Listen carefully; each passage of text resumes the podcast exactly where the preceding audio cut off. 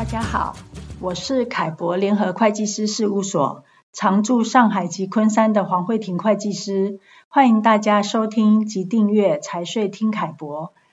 大陆因为疫情三年的影响，经济受到很大的冲击，加之近期房地产企业接连发生了债务危机，降低了大家对于大陆投资及消费的信心。而大陆在二零二三年十二月中举行中央经济工作会议，要求做好稳增长、稳就业、稳物价工作，以有效防范风险及推动经济运行整体好转，并为了支持各个产业的发展呢，不断推出税收优惠政策。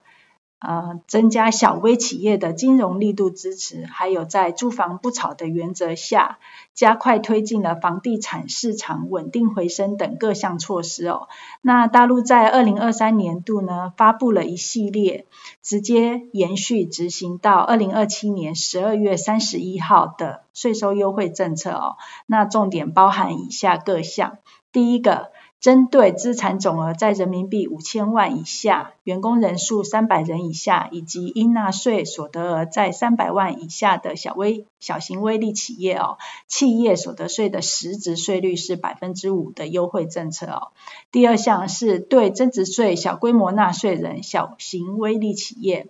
及个体工商户减半征收城市维护建设税。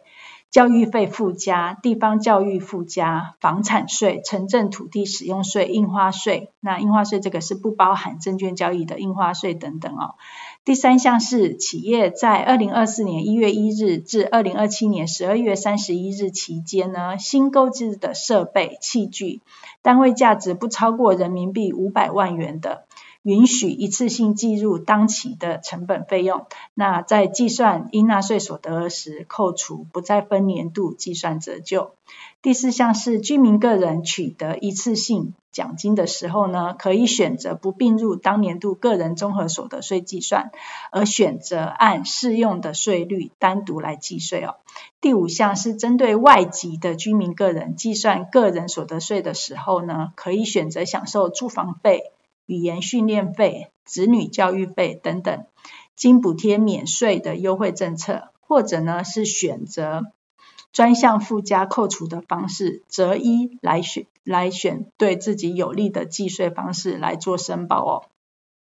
那我们将在二零二四年一月十八日举办线上讲座，分享大陆最新的各项税务优惠政策呢。